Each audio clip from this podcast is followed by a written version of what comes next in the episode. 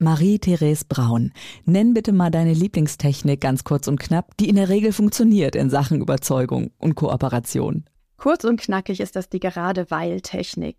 Wenn jemand dir vorwirft, du bist zu jung, du bist aus einer anderen Abteilung, du kannst da überhaupt nicht mitsprechen, dann kannst du genau dieses Argument für dich sprechen lassen durch diese zwei Wörtchen, gerade weil. Gerade weil ich jung bin, habe ich davon Ahnung, kenne ich die neuesten Techniken. Gerade weil ich aus der anderen Abteilung bin, habe ich darauf nochmal eine ganz andere Perspektive. Super. Und mehr Tipps, mehr Hacks für euer Leben, für eure Diskussionen, um vielleicht mal eurer Bubble auch zu entkommen und vielleicht im Business mehr rauszuholen. Das hört ihr jetzt. Campus Beats. Wir sprechen mit den klügsten Businessköpfen einfach über das, was sie wirklich bewegt. Campus Beats, dein Business Update. Worum geht's? Aktuelle Trends, neue Skills, Bücher. Campus Beats kompliziert, verklausuliert und am besten noch durchs Knie, durch die Hüfte geschossen, vorne raus. Ja, so versuchen manche dich auf ihre Seite zu ziehen, zu argumentieren. Ganz ehrlich, das ist schon ein bisschen obvious oder es ist sehr offensichtlich, wenn man überzeugt werden soll. Von wem auch immer. Von Verkäuferinnen oder vom Chef oder von den Freunden vielleicht, um doch aufs nächste Festival mitzugehen. Aber es gibt eben dann doch auch Diskussionen, die du unbedingt für dich entscheiden solltest. Einfach, um mit anderen Menschen ins Gespräch zu kommen. Und wann ist das wichtiger als zum Start in dieses neue Jahr? Das wird dein Jahr 2024 und deswegen alles richtig gemacht. Sehr schön, dass du eingeschaltet hast.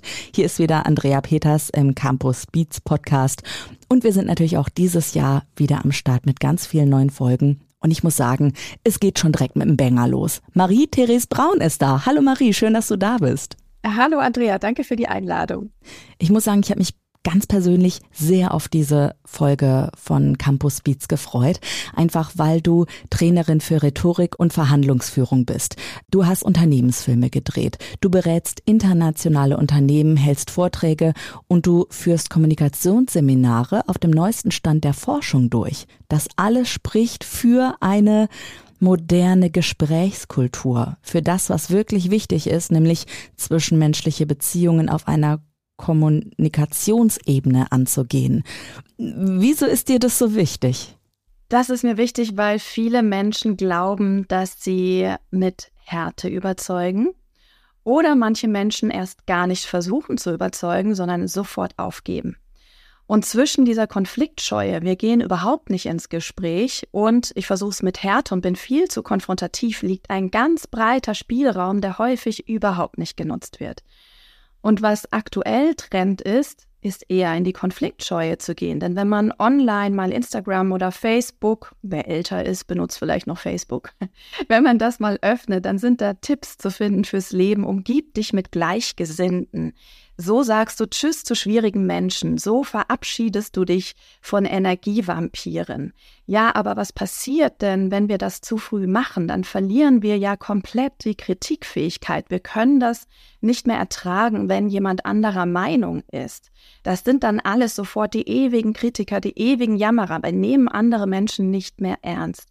Und es ist natürlich wichtig, miteinander ins Gespräch zu gehen. Churchill hat schon gesagt, ja, wenn zwei einer Meinung sind, dann ist einer überflüssig.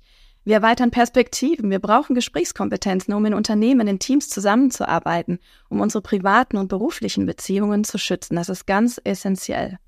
Also gerade in Redaktionen ist das ja so eine Sache. Wem geben wir eine Plattform? Wen laden wir ein? Welche Sendungsformate entwickeln wir, damit auch die Menschen sozusagen ins Gespräch kommen? Weil manchmal hilft es ja auch schon, wenn man zwei Seiten sozusagen zuhört, weil oft sind die Leute ja unsicher und wissen gar nicht so, äh, welche Argumente habe ich denn dafür, dagegen? Brauche ich, um überzeugen zu können, erstmal eine fixe Meinung, eine klare Haltung oder kann ich auch offen in ein Gespräch in mein Gegenüber sozusagen einsteigen. Manchmal überzeugen sogar die Menschen ungewollt eher, die nicht mit einer fixen Meinung ins Gespräch gehen, denn Menschen wollen ja gar nicht überzeugt werden. Die meisten Menschen wollen ja lieber Recht haben. Und wenn die merken, oh, da ist jemand, der mich um jeden Preis überzeugen will, dann gehen die oft in die sogenannte Reaktanz, also in einen äh, psychologischen Widerstand. Nee, jetzt erst recht. Und wenn jemand noch gar keine fixe Meinung hat, dann wird diese Person vermutlich eher mit Interesse rangehen, mal nachfragen, Fragen stellen. Und das heißt, dass ja jemand gar keine andere Meinung einnimmt. Das heißt, die andere Person muss ihre Meinung gar nicht so stark rechtfertigen und vertreten und würde eher bereit sein, ihre Wissensgrenzen zuzugeben. Kommunikation ist ja auch eine Sache, die sich erlernen lässt zum Glück. Und was ich jetzt bei dir schon in diesen Minuten gelernt habe, habe ich noch sehr viel mehr in deinem Buch gelernt, erschienen 2023 im Campus Verlag. Dein Buch heißt Menschen überzeugen, die Recht haben wollen. 28 kooperative Techniken. Äh, wir können jetzt natürlich nicht alle 28 Techniken durchgehen, aber wichtig zu wissen ist einmal, dass diese Techniken, die du aufführst, dass wir die erlernen können, dass wir die auch spielerisch ausprobieren können. Und im zweiten Teil des Buches stellst du sogar vor, was die Stimme mit Überzeugungen zu tun hat, also dieses persönliche Auftreten. Und im dritten Teil erwähnst du dann auch mal, wie ich digital überzeugen kann. Und deswegen direkt mal diese Digitalfrage. Wenn ich in einer Teams-Konferenz bin, wie komme ich denn überhaupt dazwischen, wenn ich ein Argument habe und mich für etwas einsetzen will? Das ist so schwierig. Zwei Punkte vielleicht dazu. Digital ist es besonders wichtig, vorher Regeln aufzustellen. Vielleicht schon mal die Agenda zu zeigen und zu sagen, heute ist besonders äh, wichtig, Punkt 1, 2, 3, 4 durchzugehen und ich möchte, dass jeder zu Wort kommt oder direkt schon mal die Personen zu benennen, die nachher zu Wort kommen sollen. Das ist äh, digital wichtig, sonst geht es ja drunter und drüber. Manche kommen zu spät in das Meeting rein, man ist gestresst und die Technik funktioniert nicht. Und da ist es nochmal besonders wichtig, die Planung äh, vor Augen zu haben und einen Moderator oder eine Moderatorin zu haben, die das im Griff hat. Was zweites, eine Gesprächstechnik, die auch im Buch zu finden ist, ist mit Zustimmung dazwischen zu gehen. Denn was passiert, wenn wir mit Widerspruch dazwischen gehen und sagen, Moment mal, dazu möchte ich auch was sagen, dann weiß ja die andere Person, oh je, da will mir jemand widersprechen, dann wird sie nicht freiwillig aufhören zu reden. Aber wenn wir mit Zustimmung reingehen und sagen, du, äh, das ist ein ganz wichtiger Punkt, dazu noch folgende Ergänzung, dann wird er ja vielleicht denken, ja Mensch, die stimmt mir ja zu, dann lasse ich sie mal reden. So kommen wir durch Zustimmung leichter rein und manchmal denken wir auch, es hat natürlich auch mit der inneren Einstellung zu tun, ich darf nicht unterbrechen, es ist ja unhöflich. Aber wenn wir es mit viel Rednern zu tun haben, das ist, dann ist es unser Job, dazwischen zu gehen. Wir sind nicht die Anwälte unseres direkten Gegenübers, sondern wir sind die Anwälte der ganzen Gruppe. Und die möchte auch nicht einem Vielredner oder einer Vielrednerin eine halbe Stunde zuhören. Und manchmal müssen wir die Dinge in die Hand nehmen und auch in der Lage sein, andere zu unterbrechen. Und mit Zustimmung funktioniert das besser als mit Widerspruch. Es gibt ja auch die Situationen, ich weiß nicht, man kommt in einen neuen Freundeskreis rein oder lernt irgendwie auf einer privaten Ebene Menschen kennen und auf einmal plöppt ein Thema hoch und man denkt sich, oh Gott, was ist das denn für ein Laberkopf? Du hast ja auch sehr schöne Beispiele irgendwie im Buch genannt, ja, wie man diese Menschen, ich sag mal Schublade auf, Schublade zu reinstecken kann. Hm, wenn ich jetzt mein Gegenüber abstempel, ist es so klug? Ist natürlich schwierig, mit diesen Stempeln zu arbeiten, aber es ist auch schwierig, die ganz zu vermeiden. Eine Freundin von mir hat mal was ganz Schönes gesagt. Die hat gesagt, ich liebe es, Menschen in Schubladen zu stecken, aber ich liebe es auch, sie dann wieder herauszuholen.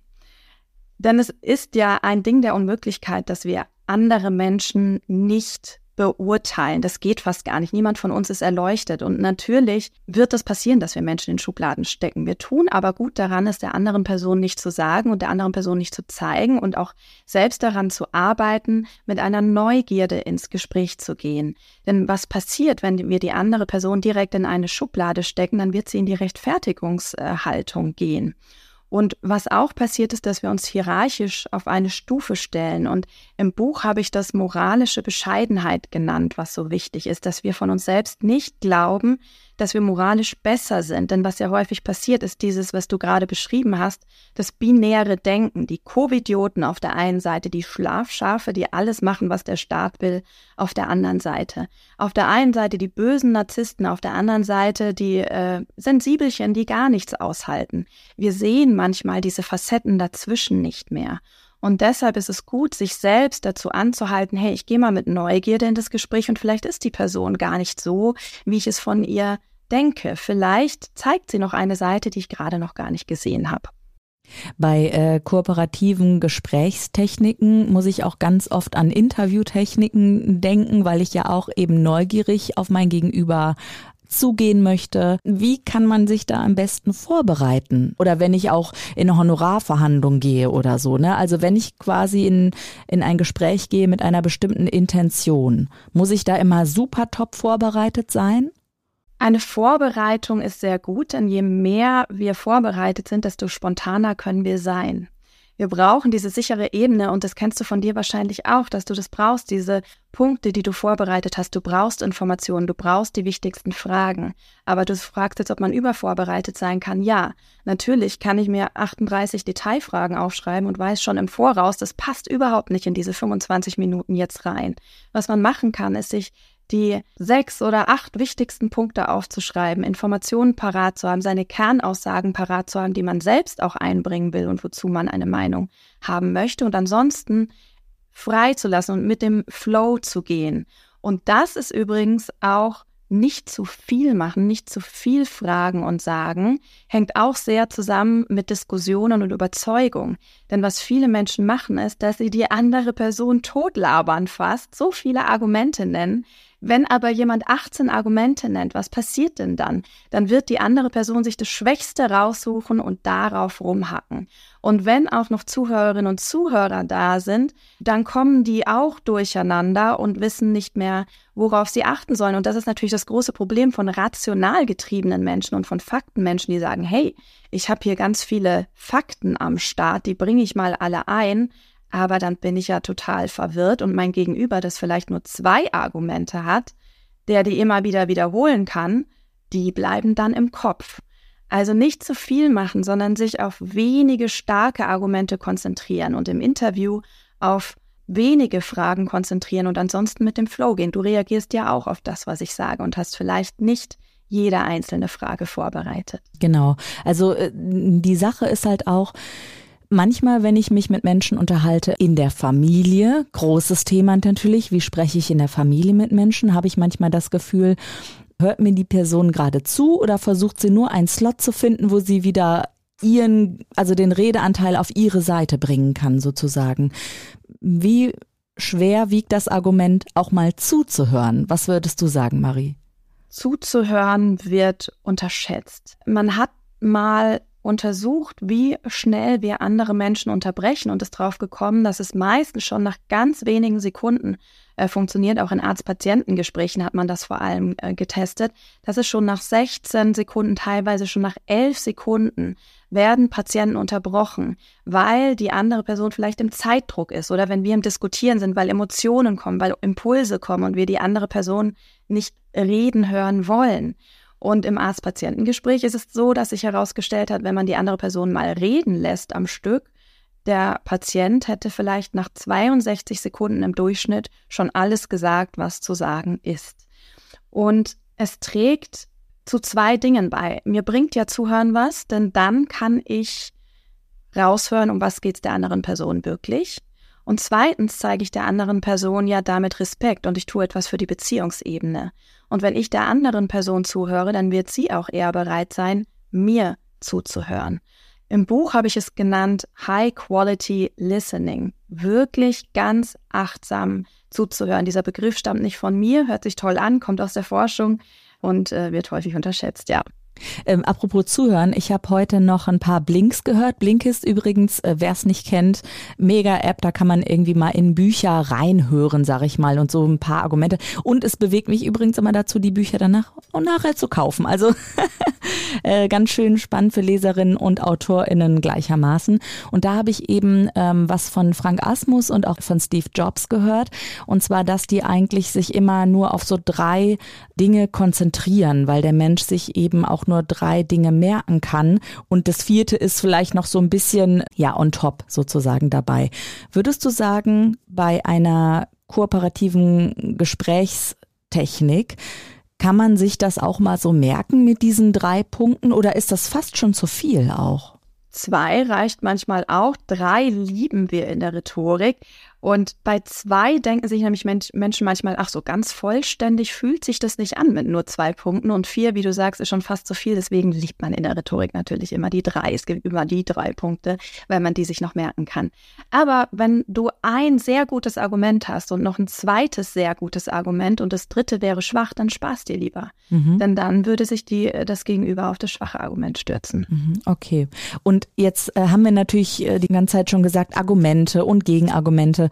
Manchmal ist es einfach auch schwer, ein Argument zu finden, das mein Gegenüber erreicht. Muss ich also meine Argumentation auch immer aus der Brille mm, des Menschen sehen, der mir dann gegenübersteht, oder kann ich meine Argumente frei vertreten, egal wer da gerade ist? Es ist schon wichtig zu wissen, was ist meinem Gegenüber denn wichtig. Im Verkauf arbeiten wir oft damit, hey, trag dir doch mal diese ganzen Argumente, die du hast für dein Produkt zusammen und dann schau mal, es gibt verschiedene Motivationstypen, verschiedene äh, Menschen, die unterschiedlich ticken. Zu welchem Menschen passt denn welches Argument? Wie könntest du erkennen, wer da vor dir steht und welches Argument passt zu diesem Menschen? Denn sonst, ja, ist es so, wir, wir streuen da überall was hin, aber äh, nicht zielgerichtet. Ja, und dann sind es wieder am Ende zu viele Argumente. Lieber zwei, die genau passen. Ich sag mal, sonst wären es ja Perlen vor der Säue, ne? So. Sagen wir im Rheinland auch mal gerne. ja. Okay, super. Ähm, wir haben, bevor hier ich den Aufnahmeknopf gedrückt habe für diese Episode, schon mal ein bisschen was gesprochen. Das ist ja auch, wir lernen uns ja dann auch immer hier spontan kennen. Ne? Dann ist sowas wie siezen wir uns, duzen wir uns. Wir haben uns auf ein Du geeinigt. Und du hast mir auch verraten, hm, das Buch Menschen überzeugen, die Recht haben wollen, erschienen im Campus Verlag, ist auch so ein bisschen aus Trotz entstanden. Marie, magst du mir davon erzählen? Meine Motivation ist der Trotz. Ja, ich hatte schon ganz lange Jahre natürlich im Kopf, mal vielleicht ein Buch zu schreiben, aber es gibt ja viele Bücher schon auf dem Markt. Und als dann in den letzten Jahren das immer mehr on vogue geworden ist, diese Grenzen zu ziehen, von denen ich vorhin auch schon gesprochen habe, habe ich gedacht, nee, so geht's nicht. Wenn ich jetzt noch einmal einen Spruch sehe auf Instagram, trenn dich von Energievampiren oder das ist ein Narzisst und so und wir sind, wir sind die Guten und äh, du musst dich von all diesen Menschen trennen und also Menschen, die Kritik haben, werden ja direkt schon in so eine schreckliche Schublade geworfen. Man nennt es auch Immunisierung gegen Kritik. Jeder, der etwas gegen mich sagt, muss ja irgendwie ein psychisches Problem haben, ist nicht bereit für Veränderungen, ist halt ein Jammerer. Ja, die gibt's halt immer.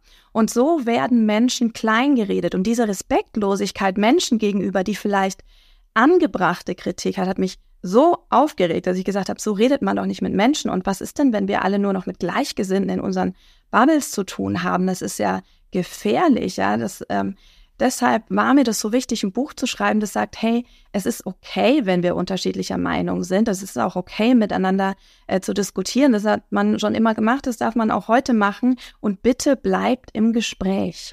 Sehr schön. Apropos diskutieren, ich äh, plaudere jetzt einfach noch ein bisschen was aus dem Nähkästchen. Deine Lektorin Danja Hätchens, da gab's ja auch wilde Diskussionen und PS. Ich habe ja mit einigen Autorinnen und Autoren schon hier gesprochen scheint ganz normal zu sein, klar, weil dafür ist das Lektorat ja auch einfach da. Ne? Also, dass man sozusagen nochmal eine andere Brille anzieht und dann mit dieser anderen Brille das Buch liest.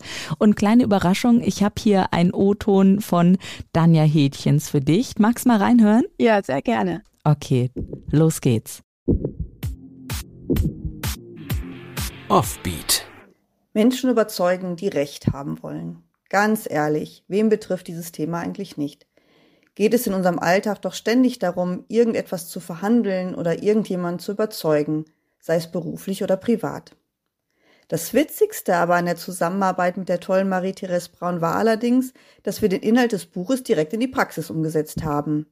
Und zwar ging es dabei um die Covergestaltung, bei der wir uns doch zwischendurch ziemlich uneins waren, was die Typo, die Farbe, aber vor allem das Motiv angeht aber im kooperativen Austausch, und ich gebe zu, der hat auch schon manchmal seine Zeit gebraucht, haben wir am Ende ein so tolles Cover entwickelt, bei dem ich mich jedes Mal freue, wenn mein Blick darauf fällt. Leider können die Zuhörerinnen und Zuhörer es jetzt nicht sehen, daher meine Empfehlung ist, sich unbedingt auf campus.de mal anzuschauen. Oder noch besser, gleich das Buch zu lesen. Denn ich kann bestätigen, es schafft einen echten Mehrwert in eurem Leben und es lässt sich super in der Praxis anwenden. Sehr schön. Und sie hat natürlich vollkommen recht. Wir haben miteinander wild diskutiert über das Cover. Und das Witzige ist, dass wir uns am Ende beide gegenseitig überzeugt haben. Denn sie wollte gerne den Esel haben und ich habe gesagt, so ist mein Menschenbild nicht. Ich möchte nicht, dass Menschen denken, dass andere die sturen Esel sind. Ich habe mich dann aber letztlich davon überzeugen lassen, weil ich dachte, gut, dann die Auflösung hinten im Buch, darf ich auch schon verraten, sage ich ja auch oft in Interviews. Wir machen manchmal andere Menschen durch unsere eigene Gesprächsführung erst zu sturen Eseln. Und ich kann das ja inhaltlich dann auffangen. Und ich habe mich zum Glück von diesem Esel überzeugen lassen, weil der natürlich ein totaler Eyecatcher ist, weil Leute das witzig finden. Wenn das schon auf dem Schreibtisch liegt, da im Raum, ne, das macht ja auch was mit der Atmosphäre im Raum dann direkt. Und äh, ich habe sie von der gelben Farbe überzeugt, die sie überhaupt nicht mochte. Sie hat gesagt, sie kennt niemanden, der gelb mag. habe ich gesagt, hier bin ich. Und ich habe nicht locker gelassen. Und das ist übrigens eine Gesprächstechnik, die wir beide angewandt haben, die Hartnäckigkeit. Es ist, man, man kann es auch kaputte Schallplatte nennen, so wird es häufig in vielen äh, Fachbüchern genannt, oder auch ich will ein Eistechnik, weil äh, Kinder das ja so gut können und ständig nachfragen. Das machen wir Erwachsenen manchmal nicht. Und manchmal reicht es, wenn man einfach hartnäckig bleibt, immer wieder fragt und dann lässt sich die andere Person doch noch mal durch den Kopf gehen und dann ist man doch erfolgreich. Wann hast du denn im äh, Alltag privat das letzte Mal argumentieren müssen oder ja, dich für eine kooperative Technik entschieden? Oder weiß dein Umfeld schon, okay, Marie holt wieder eine ihrer Techniken raus hier? ist natürlich jetzt schwierig nach dem Buch. Aber das Gute ist, wenn alle dieses Buch lesen, äh, es geht ja darum, positiv, äh, leidenschaftlich in Diskussionen äh, zu gehen und zuzuhören. Insofern ist es ja nur gut, wenn alle diese Techniken anwenden. Aber das letzte Mal, dass ich das gemacht habe, ich mache das sehr gerne, äh, war es gestern. Ich habe mir einen Mantel gekauft. Also es ging gar nicht jetzt um eine zwischenmenschliche äh, harte Diskussion, sondern es ging um eine Verhandlung, was ja auch eine Art von Überzeugung ist. Und ich habe den Mantel günstiger bekommen. Ich verhandle sehr häufig, sehr gerne, sehr oft und äh, habe das gestern bei einem Mantel gemacht. Also sehr gut. Ihr könnt also mit diesen Verhandlungstechniken nicht nur im Privatleben äh, punkten beim Mantelkauf, sondern auch äh, eventuell mehr Geld auf dem Konto haben im Business-Kontext, oder? Also gut vorbereitet da in so ein Jobgespräch, Honorarverhandlungen, vielleicht jetzt Anfang des Jahres 2024. Mein Tipp für euch, das Buch von Marie-Therese Braun.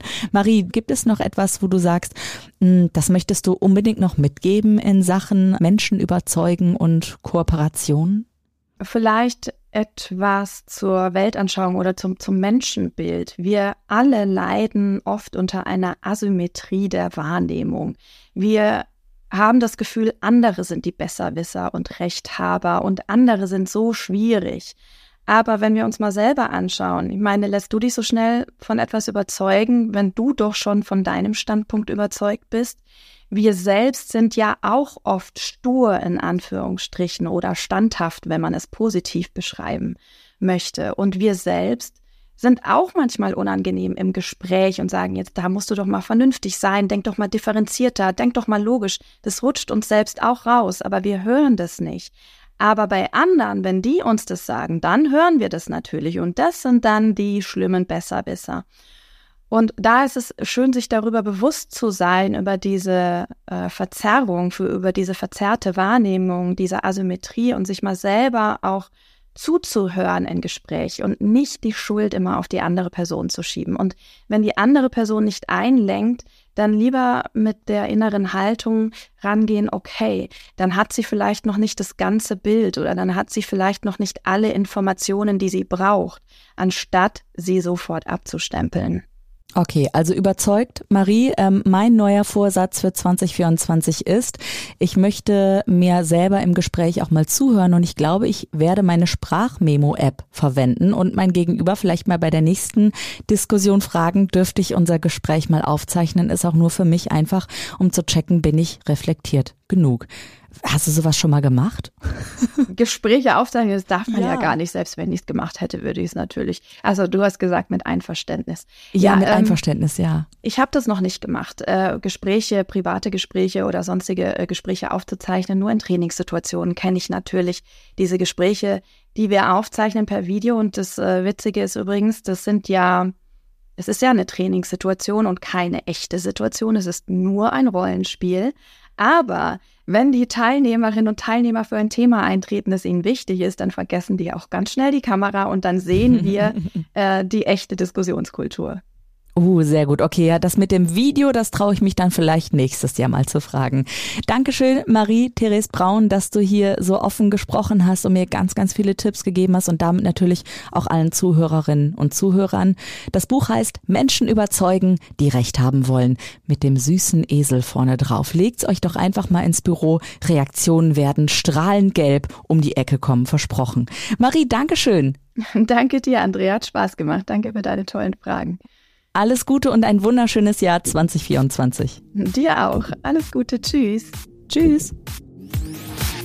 Campus Beats.